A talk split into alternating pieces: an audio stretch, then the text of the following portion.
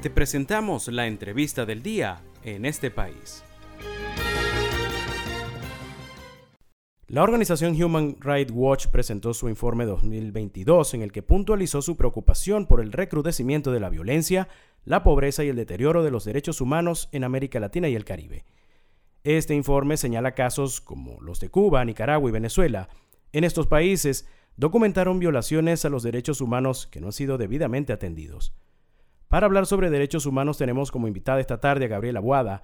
Ella es periodista, investigadora, profesora universitaria, feminista y defensora de los derechos humanos, es directora y fundadora del Caleidoscopio Humano.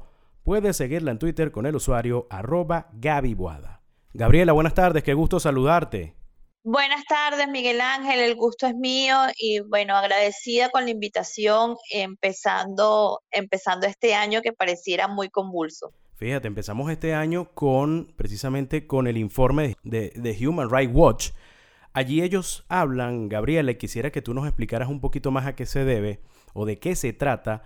Ellos hablan de abusos aberrantes en Venezuela. ¿Qué tipo de abusos, a qué tipo de abusos se refiere Human Rights Watch en este último informe? Sí, fíjate algo, Miguel Ángel. Eh, cuando se habla de abusos aberrantes en en el contexto de derechos humanos, se refiere a las violaciones sistemáticas. Y en el caso venezolano, esto se ha registrado claramente en los informes de la ONU, eh, los denunciados por la sociedad civil venezolana a través del, seguimiento, el monitoreo y, estas acciones que se documentan y, se visibilizan, ¿no? Pensar en, en, abusos aberrantes e inmediatamente revisar estas denuncias de la sociedad civil que eh, dejan como, dejaron como consecuencia que en noviembre de 2021 el fiscal de la Corte Penal Internacional abriera una, investigación sobre posibles crímenes de lesa humanidad en el país. Y eh, también pensar en estas denuncias, básicamente, que eh, la misión de determinación de los hechos de las Naciones Unidas ha identificado también motivos para crear que existen crímenes de lesa humanidad en el país como, política estatal de represión.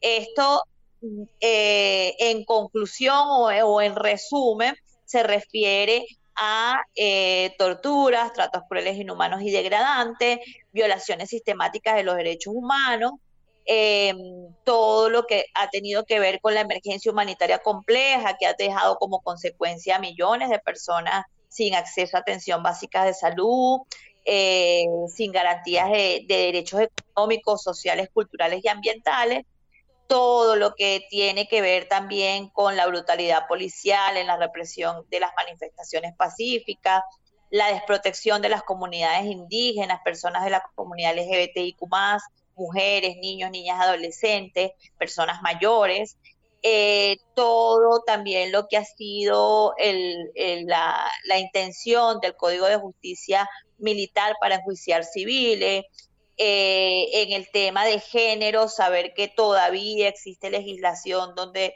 se, penaliza el, el, aborto, donde existe además los servicios de salud sexual y reproductiva eh, sin, sin capacidad, ¿no? Donde se habla de escasez de más del 60% en anticonceptivos, eh, donde no existe tampoco atención de salud para mujeres embarazadas.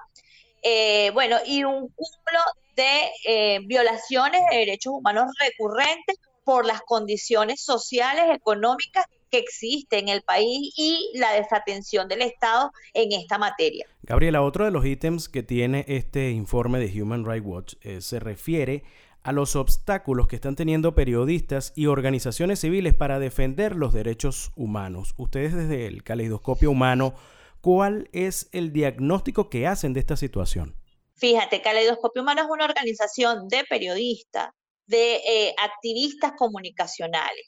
Y nosotros hemos estado documentando las distintas violaciones sistemáticas que, eh, que existen eh, en esta materia, ¿no? No solamente lo que tiene que ver con libertad de expresión, sino también eh, lo que ha sido la, poca información, la, censura y la autocensura en lo que rodea eh, algunos temas específicos. Un ejemplo de esto, lo que tiene que ver con el arco minero del Orinoco, las violaciones contra las mujeres, niñas, niñas, adolescentes, un largo etcétera, ¿no? Que, rodean estos informes de denuncia y que ha, sido parte, además, eh, concatenada con la, persecución a periodistas y a comunicadores, a defensores también de derechos humanos.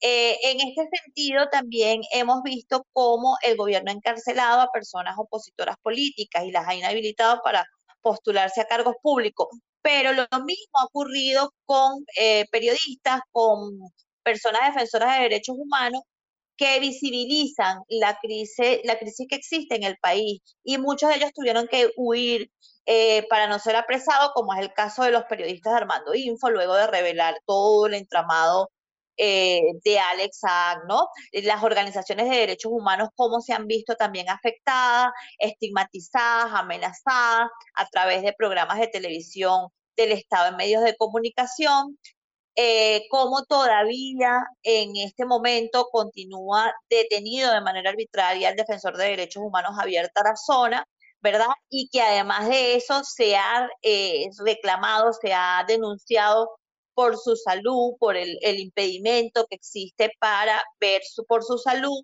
eh, eh, como también hay todavía eh, personas, periodistas involucrados al, al, tema comunicacional, ¿verdad? Con procedimientos judiciales y cómo se ha estigmatizado, hostigado, reprimido a medios de comunicación, clausurando medios que de alguna manera han visibilizado las denuncias de violaciones de derechos humanos. Justamente ayer, el día de ayer, Caleidoscopio Humano fue víctima de eh, amenazas cibernéticas donde intentaron ingresar a la página web eh, durante toda la mañana en la cobertura que hicimos de las protestas eh, sindicales, las protestas de derechos laborales que han ocurrido durante, durante lo que va de año. Eh, otras de, la, de las situaciones que también tienen que ver con, con, estas amenazas es el cierre del espacio cívico que se ha denunciado también en, en, en organismos, en instancias internacionales, con algunas leyes que pudiesen poner en riesgo el trabajo de la sociedad civil venezolana que sigue eh, de alguna forma eh, tratando de identificar los distintas, las distintas violaciones de derechos humanos y además visibilizarlas, ¿no? documentar, denunciar y, difundir estas violaciones de derechos humanos. Gabriela, nos quedan un par de minutos, pero no quisiera dejar este tema por fuera y es que quisiéramos desde Caleidoscopio Humano cómo se ve la situación de los derechos humanos, sobre todo de los migrantes venezolanos. Sí, eh, la situación de la migración venezolana con, un éxodo que estamos hablando de más de 7 millones de venezolanos es una cifra que eh, evidentemente, eh, digamos que es contada por, por, los organismos que se encargan de, llevar a cabo este tipo de, de conteo, ¿no? pero estamos hablando también que hay una, hay una migración irregular. Lo que vimos el año pasado, y creo que eso es un poco de lo que se refiere el informe, y que sin duda eh, nosotros también hemos estado monitoreando y visibilizando lo que vimos el año pasado con el Darién, ¿no? Cómo, cómo representa eh, cómo Venezuela representa una de las mayores crisis migratorias del mundo y cómo deja estas consecuencias de, bueno, de que personas siguen huyendo del país, continúan huyendo del país, e-, ese tema de, eh, de las consecuencias que deja esta, esta migración irregular, esta migración insegura, como tiene que ver los grupos armados irregulares, los, los traficantes de personas, cómo las autoridades del mundo deben entender este fenómeno más con una perspectiva de derechos humanos y diferenciar también por género eh, lo que está ocurriendo, ya que estas personas se hacen más vulnerables ante estos riesgos, ¿no? Eh, muchos gobiernos han tenido avance, han tenido eh, acogida, han tenido, digamos, alguna, algunas flexibilidades en sus leyes. Sin embargo, vemos con bastante preocupación lo que eh, tiene que ver con la xenofobia, ¿no? Como los discursos de distintos mandatarios, los, los, discursos que se han generado y que han causado, digamos, que se profundice la xenofobia y pone en riesgo más estas migraciones inseguras, esta migración insegura que sigue aumentando. Eh, hablar que, Venezuela se arregló, Venezuela em, tiene una leve mejoría económica, es desconocer cómo continúan eh, saliendo por estos pasos irregulares, estos pasos peligrosísimos, exponiendo sus vidas para tener un poco de, de vida digna. Gabriela Boada, periodista, investigadora, defensora de derechos humanos, directora y fundadora del Caleidoscopio Humano. Muchísimas gracias por tu participación esta tarde. Muchísimas gracias a ustedes por, por atender estos, esto, visibilizar estas situaciones y bueno, estamos en contacto. Muchísimas gracias. Estamos muy agradecidos con la periodista, investigadora y defensora de derechos humanos Gabriela Boada por su participación en nuestra entrevista de esta tarde. Nos habló sobre la situación de los derechos humanos en Venezuela.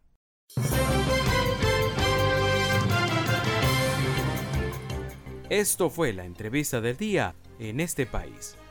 Para conocer más el programa, síguenos en nuestras cuentas en redes sociales. Estamos en Twitter e Instagram como arroba en este país radio y visita nuestra página web www.enestepaís.info.